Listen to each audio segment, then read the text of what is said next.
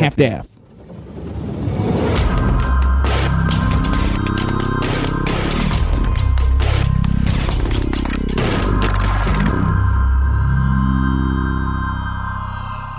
Um restart no cérebro.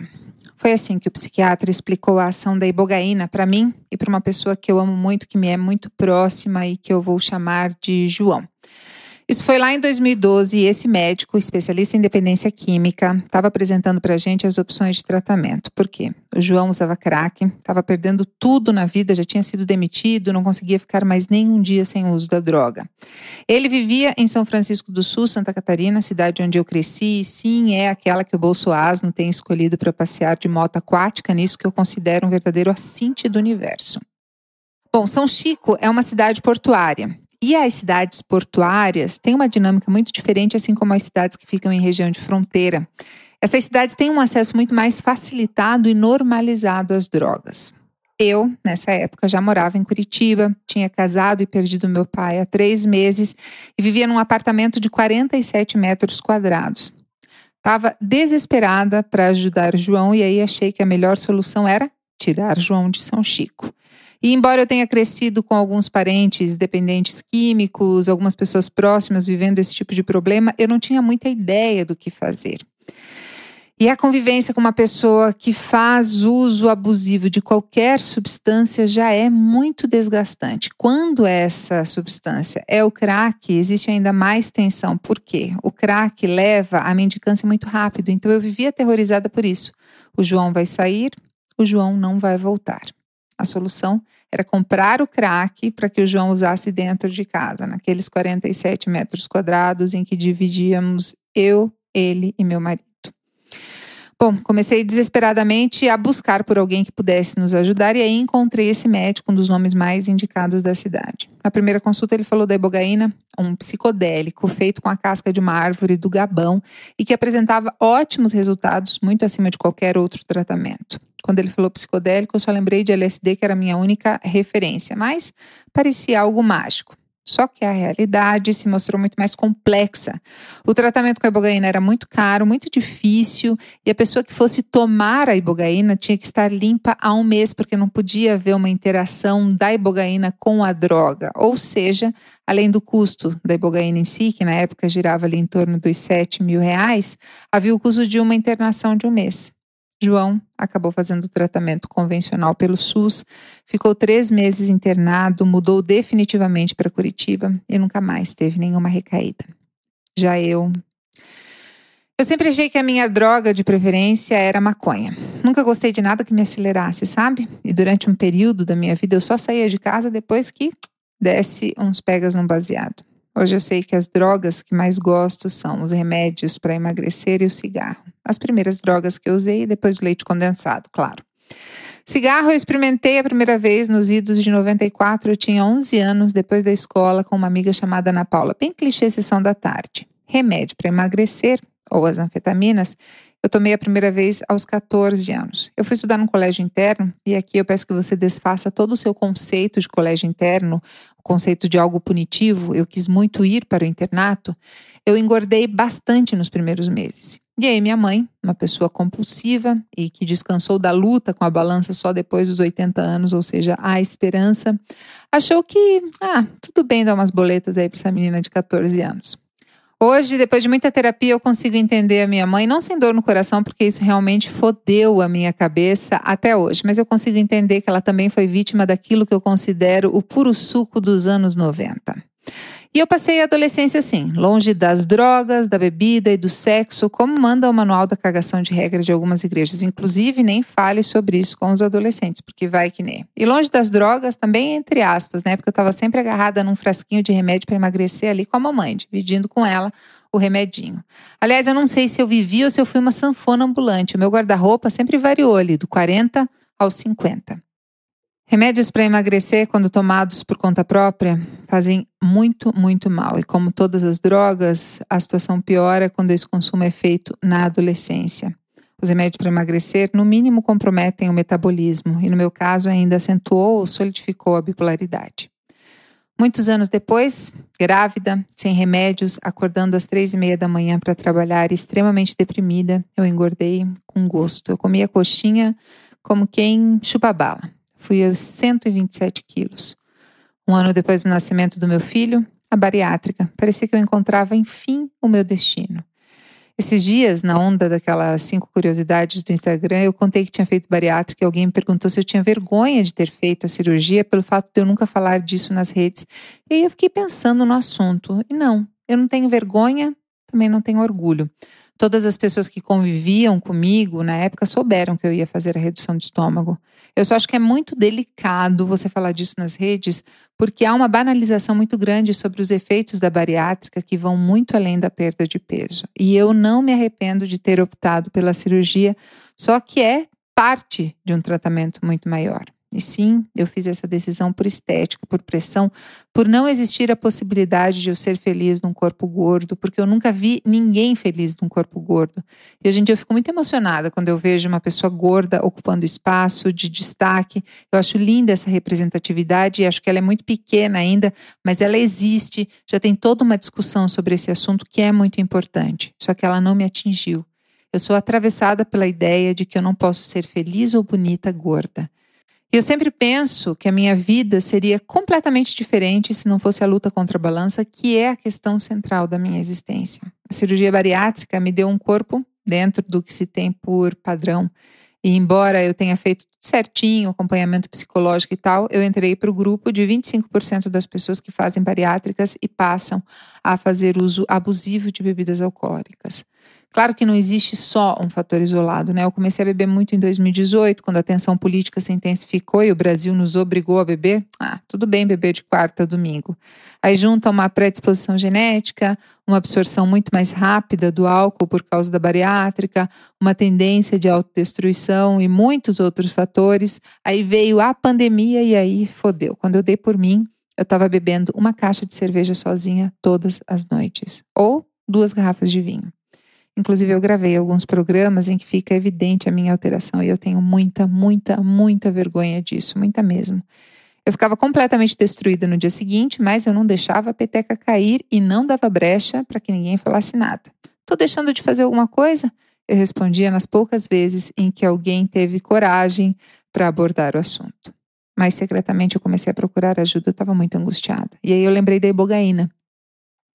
E aí, de 2012 para 2021, havia muito mais informação sobre o assunto, muito mais pessoas oferecendo tratamento, ao ponto de eu me questionar sobre a segurança e eficácia do método. Mas ciência está aí para isso. Eu fui na base de tudo, encontrei o pioneiro do uso da ibogaína no Brasil, fui atrás de informação, artigos publicados, fiz uma verdadeira maratona científica sobre o assunto.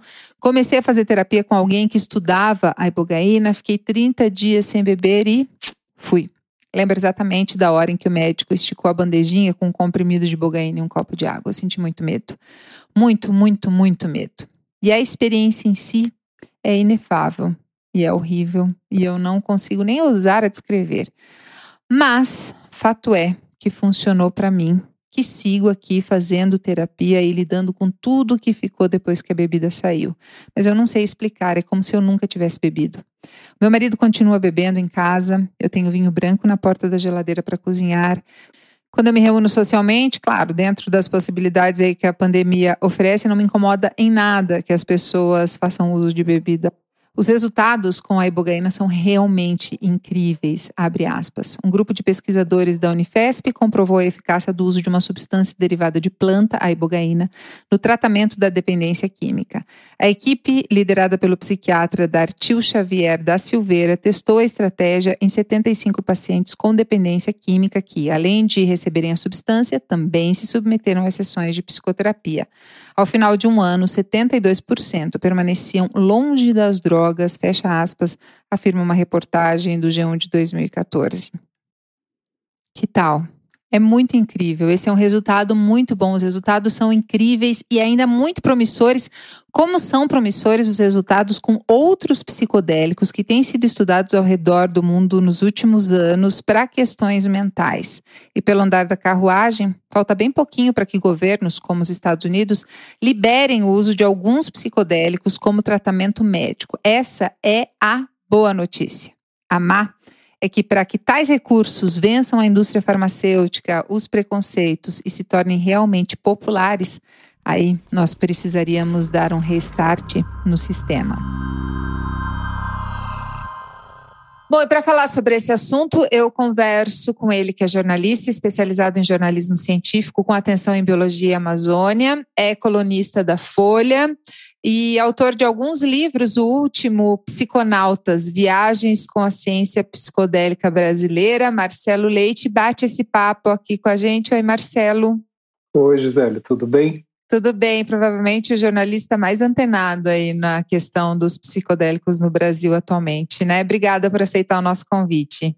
Eu que agradeço por estar conversando com você sobre esse assunto que realmente está me apaixonando. É muito curioso mesmo, é muito interessante. Eu li o livro do Marcelo, Psiconautas, assim, numa sentada, é muito curioso, muito e traz uma coisa muito legal que é o relato pessoal do Marcelo, assim uma pesquisa incrível, né? Uma pesquisa maravilhosa, um trabalho que realmente de muita qualidade jornalística, mas traz esse relato é, pessoal do Marcelo experimentando aí alguns psicodélicos. Mas antes de a gente ir para essa parte que é um eixo importante para mim dessa entrevista, uma curiosidade jornalística, eu queria que a gente contextualizasse o ouvinte aqui do Anticast sobre o papel dos psicodélicos no mundo, né? Agora a gente tem uma retomada. Faz quanto tempo que a gente tem essa retomada desses estudos e dessa evidência dos psicodélicos? A gente tem um boom aí de, de, ah, de muitas pessoas falando, de produções é, documentários, enfim, de tá abordando esse assunto. Mas é uma coisa meio recente, assim, mas é uma retomada de, desse assunto, né? Sim, eu acho que dá para dizer que, grosso modo, é, começou a voltar na virada do século, aí, né, do, do, do começo dos anos 2000, mas com maior ímpeto mesmo, é, provavelmente a partir de 2010, 2015, quando se multiplicaram de maneira incrível a quantidade de trabalhos científicos que estão sendo publicados é, sobre esses psicodélicos todos, né? principalmente psilocibina, DMT da ayahuasca, LSD, ibogaína, são os principais aí que têm aparecido mais. Né? Mas, de fato, é, houve uma interrupção aí de mais ou menos 40, talvez até 50 anos, que foi depois da proibição desses compostos é, a partir de 1971, com a guerra às drogas declarada pelo presidente norte-americano Richard Nixon.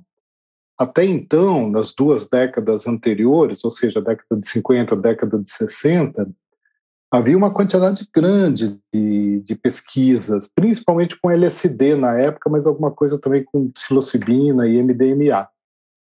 E isso foi interrompido porque essas drogas ficaram diretamente associadas com o movimento hippie, contra a cultura, contra a guerra do Vietnã, movimentos por direitos civis, né, da moçada, principalmente dos Estados Unidos, e por razões políticas ali, né, de contenção dessa onda de contestação, é que veio a proibição dessas dessas substâncias psicodélicas. E com isso acabou por volta de 75, praticamente desapareceu a pesquisa com compostos psicodélicos. O que aumenta um estigma sobre que eu acho completamente errado é o, a proibição ou estigma sobre drogas para uso adulto, né? É, mas aumenta esse estigma porque realmente daí você tem essas substâncias, algumas substâncias só entre aspas como recreativas, né? E aí você distancia ainda mais essa possibilidade terapêutica dessas substâncias, né? É, exatamente. Eu até não gosto muito dessa expressão recreativo, Sim. uso recreativo, porque quem já teve contato com essas substâncias em busca seja de autoconhecimento, seja de, de terapia, de bem-estar, sabe que as experiências podem ser bastante exigentes, para não dizer, em alguns casos, até difíceis, né, emocionalmente, psiquicamente. Eu prefiro pensar nelas, como no caso dos psicodélicos, como substâncias de trabalho mesmo, de trabalho de elaboração mental. E realmente é uma pena que essas pesquisas tenham ficado tanto tempo interrompidas, porque as condições, ou melhor dizendo, as pré-condições para uma substância figurar entre, as, entre os compostos controlados e proibidos são principalmente é, não ter é, potencial terapêutico, é, ter alto, alto poder de causar dependência e serem tóxicas, né, no sentido de fazer mal para a saúde, né. E a rigor, os psicodélicos clássicos, aí, ou seja, mescalina, LSD, psilocibina e dimetiltriptamina, que é o, da, o DMT da ayahuasca, é, não satisfazem nenhuma dessas três condições. Elas são substâncias relativamente bastante seguras, pode-se dizer, do ponto de vista que não, não há overdose, por exemplo, né, no, é, acontecendo, não se conhecem casos de overdose. Elas têm sim potencial terapêutico, como já se sabia antes de 71, é, com pesquisas, por exemplo, para usar LSD para alcoolismo, e, e elas, enfim, é, não causam dependência, têm potencial terapêutico e não são tóxicas. Então, é, não, não é justo que elas figurem nessas listas de substâncias proibidas, porque elas não satisfazem essas condições. E as pesquisas nos Estados Unidos, no Reino Unido, na Holanda, no Brasil, na Nova Zelândia, em vários lugares, no Canadá, está demonstrando que é, de fato, há, há muita coisa promissora no tratamento, principalmente de depressão e estresse pós-traumático. São as coisas que estão mais avançadas aí, em termos de pesquisa, já na fase clínica, fase fase 2 e fase 3. Hoje em dia está todo mundo bastante familiarizado com essa história de fase 3 por causa da pandemia, hum. mas uh, o, o, fato é que a fase 3 é a última antes de eh, de obter aprovação de agências reguladoras, como no caso da FDA nos Estados Unidos ou da Anvisa no Brasil. Né? Todo mundo viu isso com as vacinas né, contra a Covid. E no caso especificamente de MDMA, o êxtase, para tratamento de estresse pós-traumático, já está na fase 3. E existe a expectativa de que talvez no próximo ano a FDA nos Estados Unidos dê sim autorização para tratamento de estresse pós-traumático é, com o MDMA. Inclusive porque é tem resultados muito bons com a galera que teve na guerra, né? Então é uma coisa que, que também facilita isso. Acho que você traz isso no seu livro, né? É verdade.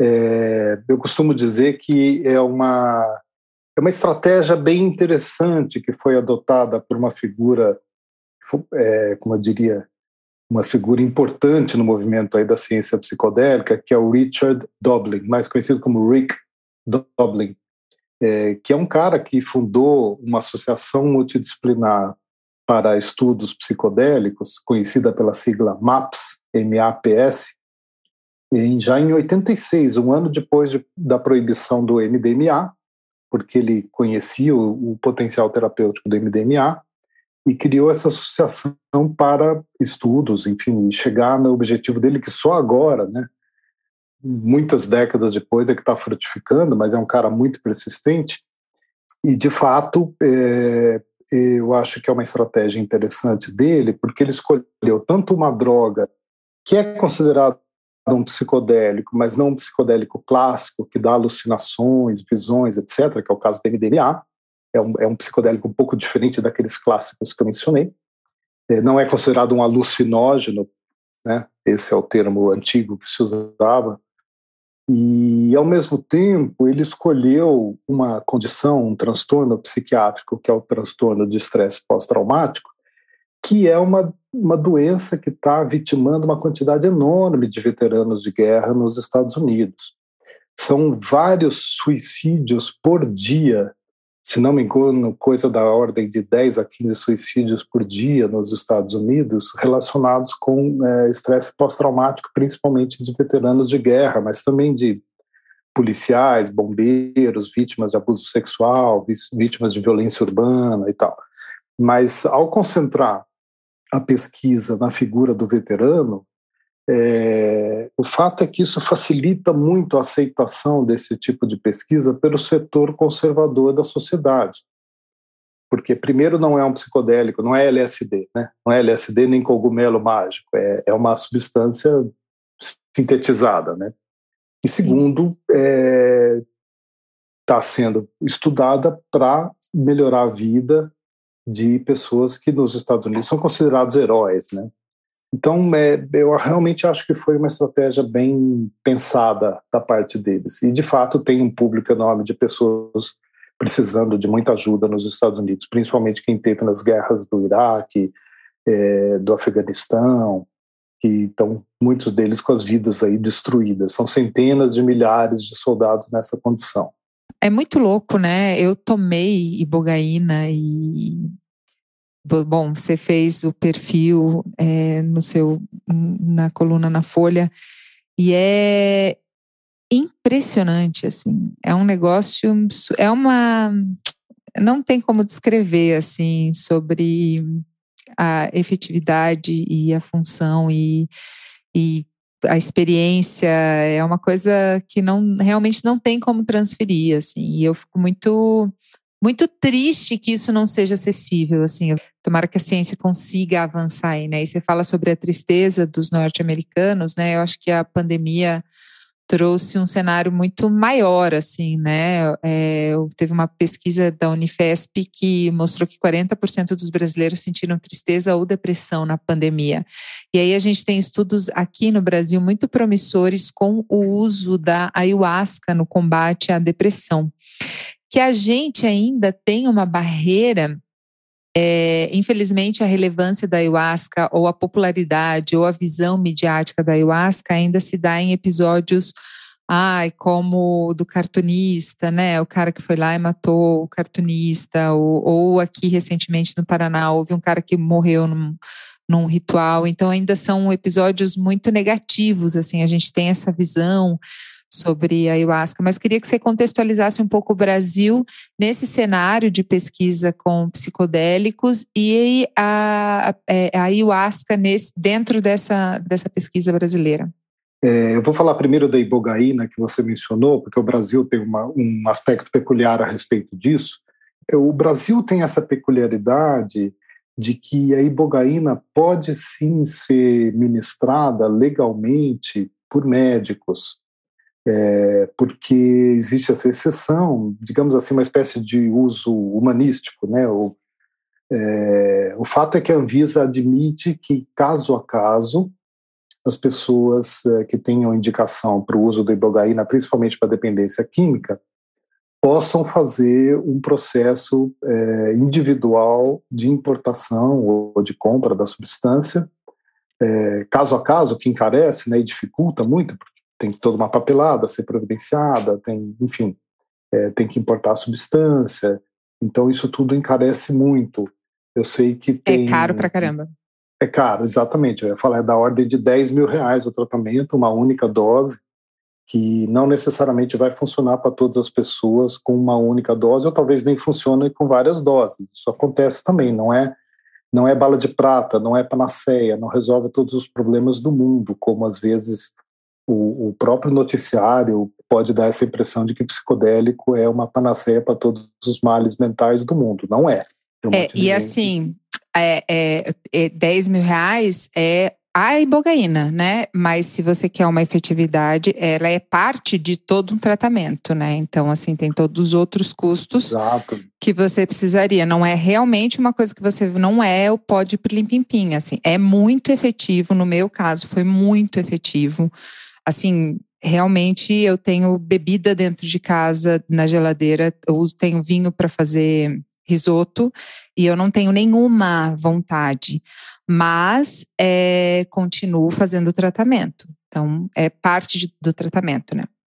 Com certeza. E isso, aliás, foi bom você ter tocado nesse ponto, porque as pessoas precisam saber que essas pesquisas todas não é para tomar, seja psilocibina, ibogaína ou DMT, é como a gente toma um comprimido de antidepressivo, é outra história. Né? O que está sendo proposto, o que está sendo pesquisado, e se for aprovado será nessa forma, é de psicoterapia apoiada ou auxiliada por psicodélicos, ou seja, é como um instrumento dentro de um processo psicoterapêutico, né? Até porque não é uma pílula para você tomar todo dia. Os protocolos que estão sendo pesquisados são para para uso nesse assim esporádico, às vezes até para algumas pessoas, talvez em dose única, ou duas doses, ou com meses de separação entre uma coisa e outra, que de certo não torna o, o, esses futuros medicamentos, se eles forem aprovados, tão atraentes assim para a indústria farmacêutica, porque não é uma pílula que você toma todo dia e fica tomando o resto da vida, né? Enfim, essa é, é, a proposta atual.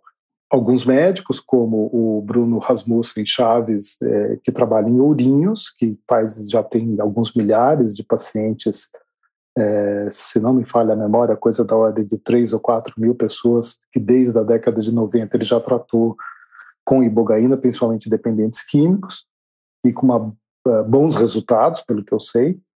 É, tem também outras clínicas, eu conheço uma no município de Paulínia, que é do interior de São Paulo também, que também tem algumas centenas ou milhares de pacientes tratados, nesse sistema caso a caso, caro, difícil acesso, etc. E tal.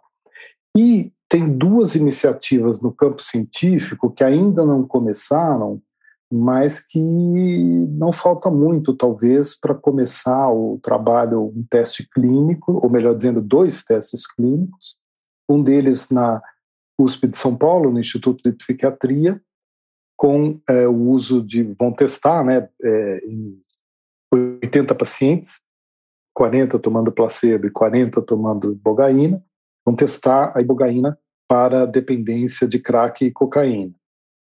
E é, esse é um pesquisador que se chama André Negrão.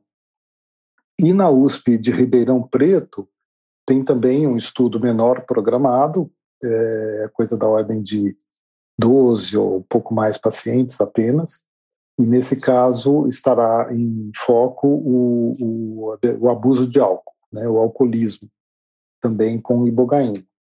É, então, é, realmente o, o, Brasil tem massa crítica, tem experiência, tem condições de dar passos importantes aí nessa, nesse chamado renascimento psicodélico para a ciência, né, para a psiquiatria, para a neurociência.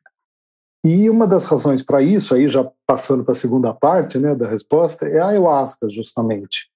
Porque com a, a, legalização do uso religioso da ayahuasca, né, pelas religiões com, como Santo Daime, Barquinha e União do Vegetal, a UDV, é, existe muito mais facilidade de você aprovar protocolos de pesquisa com ayahuasca no Brasil. É bem mais difícil em outros países onde a proibição é total. E com isso, é, já existe também, desde desse grupo da, da USP de Ribeirão Preto, que tem há décadas vem trabalhando com a ayahuasca, seja em estudos de imagem do cérebro, seja em estudos bem preliminares sobre a ação da ayahuasca contra a depressão, isso foi crescendo. Pessoas que trabalharam lá na USP de Ribeirão, no grupo do, do Jaime Halak, Algumas se mudaram para a Universidade Federal do Rio Grande do Norte, no Instituto do Cérebro de lá, e fizeram lá um, um dos estudos, talvez o primeiro estudo nessa nova leva recente, o, de um psicodélico para tratar a depressão, no caso ayahuasca para a depressão, com controle e por grupo de placebo, né? O estudo, digamos assim, no no degrau máximo de qualidade exigido em termos científicos, que seja randomizado, né, aleatório, duplo cego, com controle por grupo de placebo. Isso foi feito pelo grupo do Draulo é, de Araújo, lá no Instituto do Cérebro da UFRN, e com bons resultados, bons resultados, já com efeito antidepressivo mensurável já no primeiro dia, sendo que os antidepressivos convencionais demoram duas, três, quatro semanas para fazer efeito, muitas vezes. E eles mostraram nesse estudo publicado em 2018 que o efeito perdura, perdura vários dias. Eles fizeram acompanhamento, acho que por uma semana. É, depois fizeram outros acompanhamentos que, que, não foram ainda publicados, mas por, por, por meses, e mostraram que os bons resultados para aquelas pessoas que tinham obtido bons resultados permaneciam.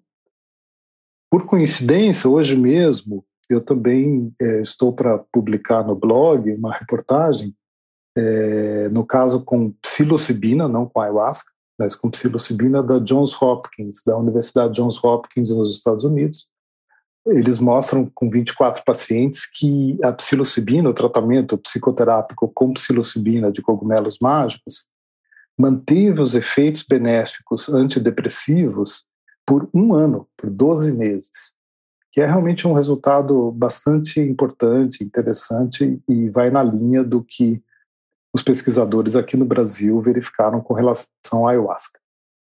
É, por exemplo, falando da ibogaína mais especificamente, né? A primeira vez que eu ouvi falar na ibogaína foi quando, em 2012, quando uma pessoa muito próxima a mim estava passando por um momento, enfim, dependente do crack, ali a droga de preferência era o crack, que tem um efeito devastador, assim, é, em todos os sentidos. E aí eu, procurei um psiquiatra especializado nisso e ele falou a primeira vez da ibogaína, 2012.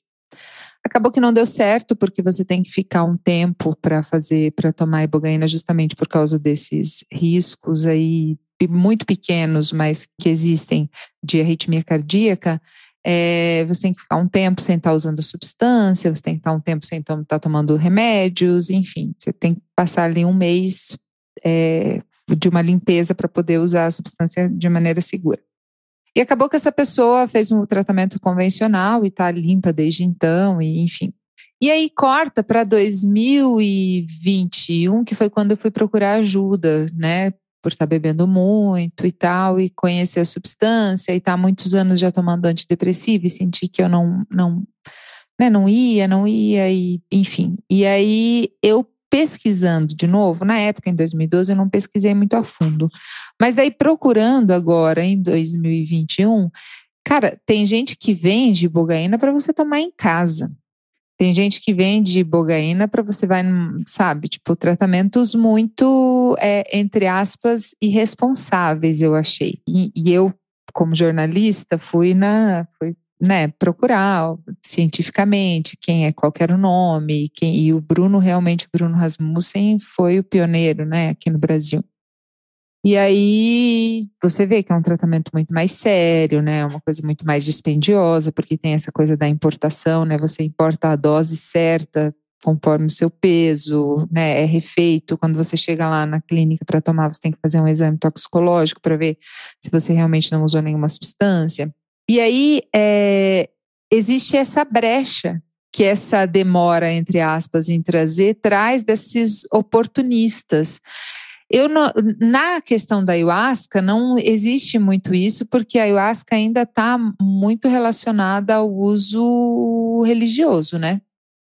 Sim, e, e, veja bem, o que a religião principalmente fornece, no caso, os cultos, né, como Santo Daime, etc., é um tipo de contenção cultural, vamos chamar assim, né? um, uma moldura, um esquema cultural que, de fato, conduz a experiência da pessoa dentro de uma coisa é, muito solidária, uma coisa feita em grupo, é só uma vez a cada 15 dias, em geral, né? Esses cultos, as pessoas não tomam ayahuasca todo dia. E isso, e, e com a simples repetição e décadas de experiência com o uso, né? É, obviamente, os índios já usavam isso, várias etnias, 70 etnias da Amazônia usam isso há centenas, talvez milênios de anos. Fora isso, uma religião como o Santo Daime existe desde a década de 1930. Então, realmente há muita experiência acumulada na condução desses trabalhos é, espirituais, mentais, como quer que você queira chamar, é, nos rituais deles. As pessoas as pessoas passam mal, vomitam, etc. Alguns choram, outros não, mas eh, são experiências é, é, que podem ser muito exigentes, como eu disse antes, mas que ali está todo mundo ali para ajudar aquela pessoa, entendeu? O, o, vômito é encarado de uma maneira natural, é considerado parte do mecanismo de purgação, como eles falam, a purga, assim como a chamada peia, né, a surra que algumas pessoas levam, a viagem ruim, vamos chamar assim, que é característico, pode acontecer também com o uso da ayahuasca, a pessoa tem uma, uma experiência psicologicamente difícil é, por reviver traumas, o que quer que seja, e as pessoas estão ali em volta para te ajudar, entendeu? Pegar na sua mão, conversar, dar um apoio, e isso em geral torna tudo aquilo muito, muito é, seguro, né? E realmente é uma pena que com a proibição é, das outras substâncias que também têm potencial, como a psilocibina, isso não esteja disponível para mais gente, porque vamos e venhamos, o que as pessoas buscam na religião não é não é necessariamente terapia, né? E muita gente que pode estar precisando de terapia, de para solucionar problemas mais graves, transtornos psiquiátricos mesmo, podem não ver atrativo numa situação religiosa. Né? Podem ser ateus, podem ser católicos praticantes, podem ser de outras religiões que não que não se sintam à vontade em ir no culto de uma outra religião. Pode se sentir até desrespeitoso, né? É, então, é, realmente é uma, uma situação muito muito peculiar e triste nesse sentido, como você falou, por, por esse tipo de, de proibição que, que tem raízes mais políticas e ideológicas do que científicas, é, esteja impedindo tanta gente que precisa de ajuda, de ter uma ajuda, embora seja importantíssimo ressaltar, Gisele, que não é panaceia, como você falou, não é pó de não é todo mundo que tem problema mental ou psiquiátrico ou emocional que vai se resolver com um psicodélico. Para algumas pessoas vai funcionar, para outras não. Algumas é até contraindicado. Se você tem problema cardíaco, você não vai tomar ibogaína. Se você tem tendência psicótica, ou na família, casos histórico de surtos, é, também não vai tomar um psicodélico que pode desencadear um surto psicótico. Então não é para todo mundo, não é milagroso, é só mais um é uma eventual ferramenta na, nas, na, na caixinha de ferramentas do, da medicina e da psicoterapia para ajudar aquelas pessoas que precisam de ajuda, né? E que são cada vez mais pessoas, como você disse, principalmente depois da pandemia. É, agora, um governo tão conservador, a galera realmente não se liga é, nessas pesquisas, assim, né? Ou pelo menos o que aparenta mais é uma luta contra a, o canabidiol, a maconha medicinal, que também é, tem sido meio em vão, porque eu acho que né, entre as pautas progressistas, é a que mais avançou nos últimos anos, né? Mas é, eu não vejo muito um governo como o do Bolsonaro afetando a pesquisa é, nessa a pesquisa como um todo, né? Afeta a ciência no Brasil como um todo, né? Essa guerra contra o conhecimento, mas não necessariamente do uso de psicodélicos, né? Gisele, você tirou as palavras da minha boca. Eu ia dizer justamente isso. Esse é um governo que não dá é, atenção para pesquisa nenhuma, muito menos para pesquisa com psicodélico. Né? Pelo contrário, quando dá atenção é para combater as coisas boas que estão sendo feitas, como vacinas, como a história do canabidiol. É, nesse domínio aí das substâncias psicoativas, de fato, parece que a estratégia deles, ou entrou no radar dos bolsonaristas, apenas os compostos derivados de maconha é, da cannabis, né, o canabidiol, etc. É, eles têm feito essa, essa barreira de fogo aí, principalmente no Congresso, contra a aprovação, por exemplo, do plantio de maconha para extração de compostos é, é, medicamentosos, né, como o canabidiol, que tem um monte de aplicações como antiemético, né, para pessoas que fazem quimioterapia, até alguns tipos graves e raros de, de epilepsia. Tem várias aplicações comprovadas e aceitas, inclusive, pela Anvisa, porém com esse senão de que não se pode plantar no Brasil para fazer a extração aqui, e com isso é, você, muita gente tem que importar por centenas de reais, muitas vezes, um medicamento que poderia ser muito mais barato e que é, pense nas crianças com com, com, com condições graves de epilepsia que estão sendo ajudados pelo canabidiol e que tem que eh, contar apenas com aquele, aquela produção de alguns grupos e cooperativas que conseguem fazer isso, obter essa autorização bastante precária apenas na justiça, né, com liminares que podem cair a qualquer momento.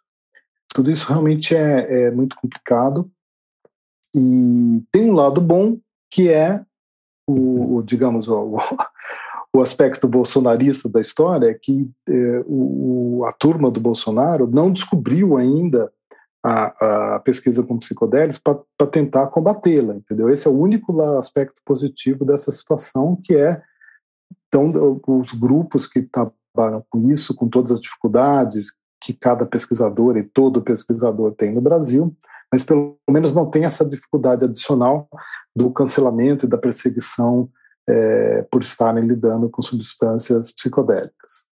É muito louco, né? Eu, quando eu tomei ayahuasca não faz muito tempo, e pela primeira vez, e tomei uma peia, foi intenso. E tinha uma criança tomando, era um menino que tinha um diagnóstico e fazia um tratamento, um menino de 10 anos. E durante um tempo foi, foi algo que me incomodou e tal, e daí, enfim, chega um momento em que você pode né, se aproximar das pessoas. E conversei, e aí a mãe dele me explicou que, que ele tinha um, um um diagnóstico e fazia o tratamento com ayahuasca e era acompanhado por um médico que estudava isso. E eu achei muito maravilhoso assim que esse saber que fazia muito bem e que tinha feito total diferença.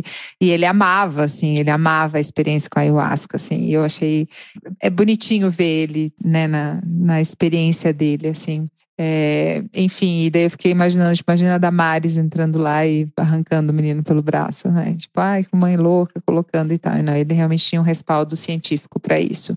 Mas, gente, é uma coisa. Havia um respaldo, havia um diagnóstico, havia um acompanhamento. Então, assim, tem hoje muitos profissionais é, que estudam isso a fundo e realmente existe esse embasamento, né? Você, na escrevendo Psiconautas, você experimentou alguns psicodélicos, acho que quase todos que você aborda no livro, né? É, com exceção de, de bogaína, deixa eu ver, LSD, ayahuasca, psilocibina. MDMA, que eu fiquei com muita inveja de você. É, de fato, é, o ibogaína foi a única que eu não experimentei. Eu menciono Ampassan, uma variante da, do DMT que chama 5-mel DMT, que é o tal do veneno do sapo do deserto sonora, também não experimentei. Que o pessoal conhece, é popularmente conhecido como bufo, por causa do nome científico do sapo. E por que você não é, experimentou? Primeiro porque eu não tive oportunidade, segundo porque é outra experiência que parece que é muito radical, muito curta, dura alguns uhum. minutos só, acho que coisa da ordem de 15, 20 minutos, talvez até menos. E as pessoas que descreveram para mim descrevem como uma sensação de morte mesmo, de dissolução total ali do ego e tal. E eu não sei se eu quero passar por isso. Melhor. É, tem algumas coisas assim, né? Eu, minha mãe, quando soube, minha irmã e eu fomos tomar ayahuasca, e minha mãe, quando soube, falou: ah, vão viciar nisso. Daí, quando a gente voltou, eu falei, mãe, não tem como viciar nisso. por, é, por mais é, interessante que seja, é sempre uma experiência intensa, né? É uma coisa que te coloca ali, clareia muitas, muitas questões, né? E qual que foi o limite aí para você entrar como jornalista, poder relatar essa experiência? Qual que foi? Existe, houve um critério? Como foi que veio a ideia de ah, vou fazer a experiência para poder relatar isso melhor? Como é que foi isso? Olha, vou, foi na verdade uma situação bem, bem concreta que eu conto no livro, que é eu fui enviado pela Folha de São Paulo para cobrir, por minha sugestão, para cobrir uma conferência científica realizada em 2017 na cidade de Oakland, na Califórnia. Justamente Essa história é muito maravilhosa. Que se chama Ciência Psicodélica, né? Psychedelic Science. Tinha sido realizada uma em 2013, teve essa em 2017, que foi um divisor de águas ali em muitos aspectos, e haverá outra no ano que vem, em 2023, que deverá ser um novo divisor de águas, porque é possível que no mesmo período, na mesma época, se aprove a MDMA para estresse pós-traumático. Pelo menos essa é a expectativa. Mas nessa conferência de 2017, que foi a minha entrada nesse mundo do, dos psicodélicos aí como, como tema jornalístico, eu fui convidado para uma, uma dessas festas que acontecem em paralelo com conferências científicas, né? Era uma festa pequena, reservada ali, talvez 12, não mais que 15 pessoas. E, e fui convidado para essa festa, onde estava disponível MDMA, né, o, o, o êxtase, o princípio ativo do êxtase. As gerações mais novas não conhecem talvez como êxtase, conhecem como Molly, como Bala, o Michael Douglas, tem vários outros apelidos aí, o MDMA. Eu nunca tinha tomado MDMA, porque eu não, não sou da geração que, que se formou, cresceu com as raves e música música eletrônica, trance, essas coisas, não é, na minha, não é a minha praia. Então nunca tinha topado com MDMA. E ali era uma situação bem segura, porque eu sabia que era um MDMA puro, de grau de pureza para pesquisa.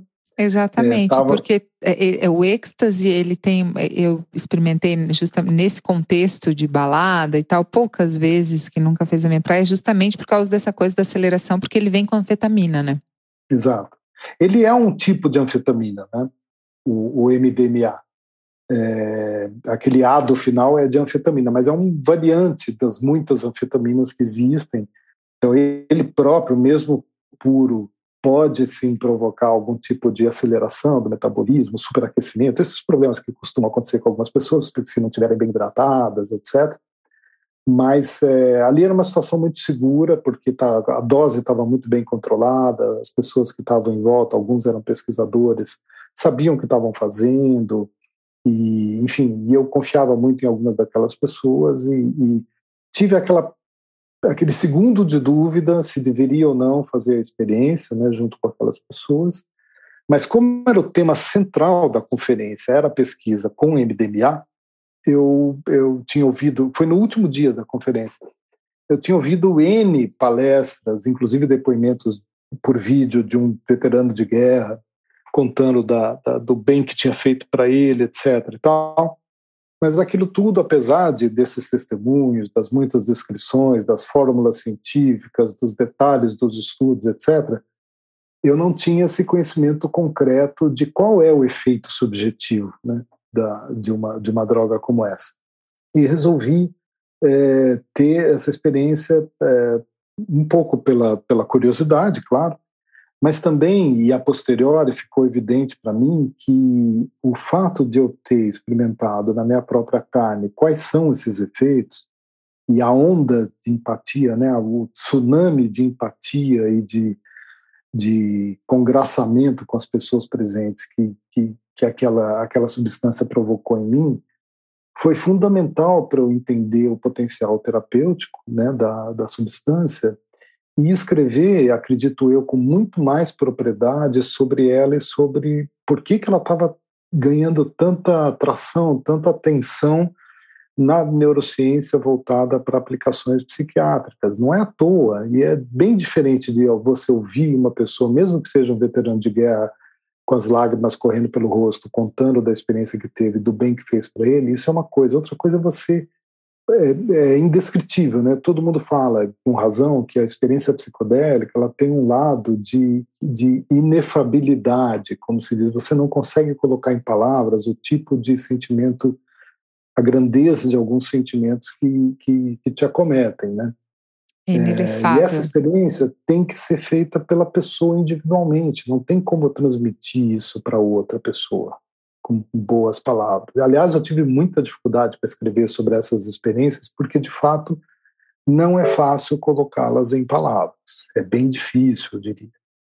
E espero que, enfim, com um recurso ali, talvez até uma certa exposição é, durante o, a escritura do livro e de reportagens que eu fiz também, é, eu tenha conseguido passar um pouco da, dessa experiência subjetiva sem fazê-lo de uma maneira exibicionista ou, ou folclórica ou sei lá, sabe, alguma coisa desse tipo. Foi um esforço grande que eu fiz aí de não enveredar por essa por essa via fácil aí de um jornalismo um jornalismo sensacionalista. Ah, eu tomei MDMA e veja só. Declaratório, né? Como se isso tivesse alguma importância. Não tem importância nenhuma. A minha experiência em si biográfica não tem importância nenhuma, a não ser quando ela for de alguma maneira reveladora do que é esse efeito e do potencial terapêutico que ele pode ter. Não, eu achei sensacional, incrível a dosagem assim da, da, da, da sua colocação. Foi um, algo que me deu. Eu sempre tive curiosidade e vontade de tomar ayahuasca, por exemplo, e nunca tinha tido coragem. E foi a partir do seu relato que deixa muito claro que é tem isso, tem uma parte que você não consegue explicar, né? Mas me deu uma segurança assim. E aí, óbvio, né, embasada em todos os dados que você traz sobre a segurança do uso, se você está dentro, né, de um contexto que preza por essa segurança, né? E eu uhum. achei sensacional, assim, achei muito, muito interessante mesmo. Eu li muito rápido o livro, assim, foi muito, e foi muito legal porque foi antes de eu ter a experiência com a ayahuasca, com a ayahuasca, com a ibogaína. É, e daí, para a gente finalizar, eu queria falar um pouco sobre isso, porque eu tive a experiência com a ibogaína, e aí meses de que é um, uma experiência médica, é num contexto completamente médico, embora a ibogaína seja é, produzida a partir da casca né, de uma árvore do Gabão, é, e ela seja tomada num contexto todo ritualístico e espiritual e tal, aqui no Brasil, né, eu tomei, pelo menos nesse contexto médico. Você tem um, um aparelho monitorando a sua é, os seus batimentos cardíacos, o que para mim é muito bom, porque, como eu falei, eu tomei êxtase em balada, em rave, e foi péssimo. Isso, sei lá, em 2008, 2007, numa época em que eu saía bastante, porque eu tinha muito medo. Eu pesquisava sobre os efeitos, e as, então eu ficava o tempo, eu tomava meia bala e, tipo, meu Deus, agora minha pressão subiu, agora eu superaqueci. Nossa, eu tomei só 500 ml de água. Então, para mim, esse contexto médico foi muito tranquilizador, assim, né? Tava ali, tinha todo um preparo, conhecia bem o Bruno, tinha lido seu livro, tinha lido mil artigos científicos, então tudo isso me deu uma segurança. Já a ayahuasca, é, eu tomei com é, uma família indígena que veio, é, eu acho que do Pará, eles são da etnia Runicuim, e completamente diferente, assim, uma coisa muito um ritual mesmo ali, muito forte, mas teve uma, uma diferença. Você chega a abordar isso no seu livro, que é uma discussão, inclusive, de quem estuda os psicodélicos, né, sobre esse contexto religioso que geralmente é o originário e esse contexto médico. Como é que a gente dosa essas duas experiências ou o quanto uma pode perder, entre aspas, para outra? Olha, esse realmente é um capítulo bem interessante aí das relações entre conhecimentos tradicionais e a ciência ocidental como a gente a conhece, né? Assim, bem de, eu não vou nem entrar nas questões de, de compensação pela apropriação de conhecimento tradicional, problema das patentes, é, vamos deixar isso um pouco de lado, é uma coisa um pouco mais difícil de tratar. Vamos concentrar nessa questão do contexto, né, como você falou, do contexto de segurança, contexto de cura mesmo. A ciência psicodélica tem procurado incorporar muito dessas, muita coisa dessas experiências, digamos, culturais com os psicodélicos do passado, filtrados aí pela cultura hippie, vamos dizer. Mas o fato é que essas psicoterapias apoiadas por psicodélicos que estão sendo testadas e estudadas em vários lugares do mundo, quase sempre são, é, como eu disse lá atrás, dentro de contexto de psicoterapia, né? E nessas sessões em que a pessoa toma o, o psicodélico, seja MDMA, DMT ou, ou ibogaína, muitas vezes isso é feito dentro de uma sala com iluminação rebaixada, com decoração tranquilizadora, confortável, muitas vezes com venda nos olhos, fones de ouvido com músicas especialmente escolhidas para conduzir uma experiência dentro da tranquilidade. Por mais profunda e exigente que ela seja emocionalmente, e, em geral também uma dupla de terapeutas presentes com a única função de tranquilizar a pessoa se ela passar por momentos difíceis. Eles não estão ali para ficar falando, conduzindo nada, apenas para eventualmente pegar na mão e incentivar a pessoa para seguir em frente, é, mais para dar essa segurança é, para a pessoa. Isso, de certa maneira, reproduz esse cuidado com o contexto, com o que se chama na linguagem técnica de setting, para que a experiência psicodélica seja bem sucedida e conduzida de maneira emocionalmente, psiquicamente segura, sem grande desespero, pânico, mal-estar, é, ansiedade, que pode acontecer, né? Se a pessoa realmente toma sozinha, como você falou que tem gente que vende bogaína para a pessoa tomar sozinha, eu acho uma irresponsabilidade. Meu Deus, não consigo imaginar. Enfim, é, são todos resquícios, você pode dizer, de cuidados que são tomados desde sempre em contexto tradicional, né? dentro de rituais. Os rituais são. Vou te dar um exemplo que eu conto no livro também, que foi a primeira minha experiência com ayahuasca foi numa casa de uma pessoa, um ritual com pouca gente, talvez 10 ou 15 pessoas, amigos. Eu fui convidado, aceito nesse grupo, muito bem aceito, aliás, muito bem acolhido. E era um, um ritual é, na linha do Santo Daime, com os hinos e tudo mais. E a pessoa que me convidou, que era o condutor da cerimônia, é, sabendo que eu sou um ateu, uma pessoa muito cética com religião, é, falou assim: olha, a gente vai cantar uns hinos, tem um pessoal aqui que vai tocar violão, etc. É, tá aqui o inário, né, uma, um caderninho em espiral com as letras dos hinos que eles iam que eles iam cantar. Ele falou: olha, você acompanhe se quiser, cante junto se quiser, faça o que você. Mas eu recomendo que você pelo menos acompanhe as letras enquanto a gente estiver cantando, porque uma das experiências que podem ser perturbadoras com psicodélicos é a perda da noção do tempo, do transcurso do tempo. E as músicas, até pelo ritmo, elas ajudam a marcar um pouco a passagem do tempo, organizam um pouco o seu, o seu próprio contexto é, mental, vamos dizer assim. Né? E foi Sabe, de fato uma coisa legal ali para mim. No Tudo livro você tava... coloca como que a pessoa falou que era como a corda numa trilha. E eu não esqueci disso porque eu achei muito interessante essa colocação, que a música era como quando você toma ayahuasca com uma corda numa trilha, né? Você pega às vezes, Por exemplo, solta uhum. às vezes. É, foi muito interessante. É bem, marcou. de fato, é uma coisa muito desse tipo, é um guia mesmo. Embora não se cante o tempo todo, né? Era um ritual que eles chamam de concentração, então tinha muitos intervalos longos, talvez de uma hora, em que era de silêncio. E é naquele momento que você tem a sua elaboração, a sua própria viagem, né? separado dos outros, mas ao mesmo tempo você sabe que está todo mundo ali, sabe? É uhum. É incrível isso. É, você pode estar de olho fechado, cada um fechado na sua própria viagem, mas você está em companhia, você está em grupo, você tá, você se sente amparado por aquelas pessoas presentes, mesmo durante o silêncio. Isso é uma experiência realmente muito bacana, foi muito boa uh, eh, para mim.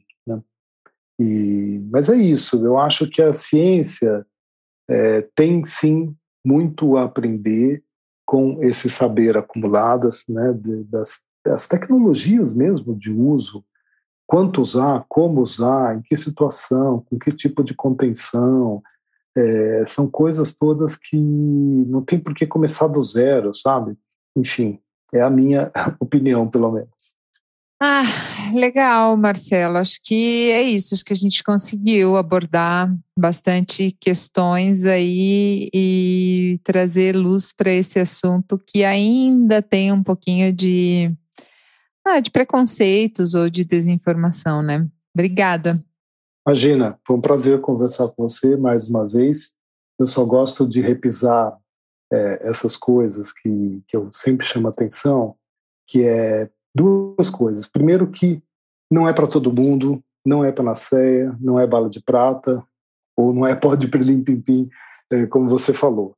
Há que usar responsavelmente, em contextos que você se sinta seguro, na companhia de pessoas é, que, com quem você esteja confortável, que você confie, é, se for, se não puder aguardar aí, digamos assim, a regulamentação e a, e a autorização para esse uso legal, médico mesmo, que eu acho que vai, vai acabará é, vindo mais dia, menos dia, né?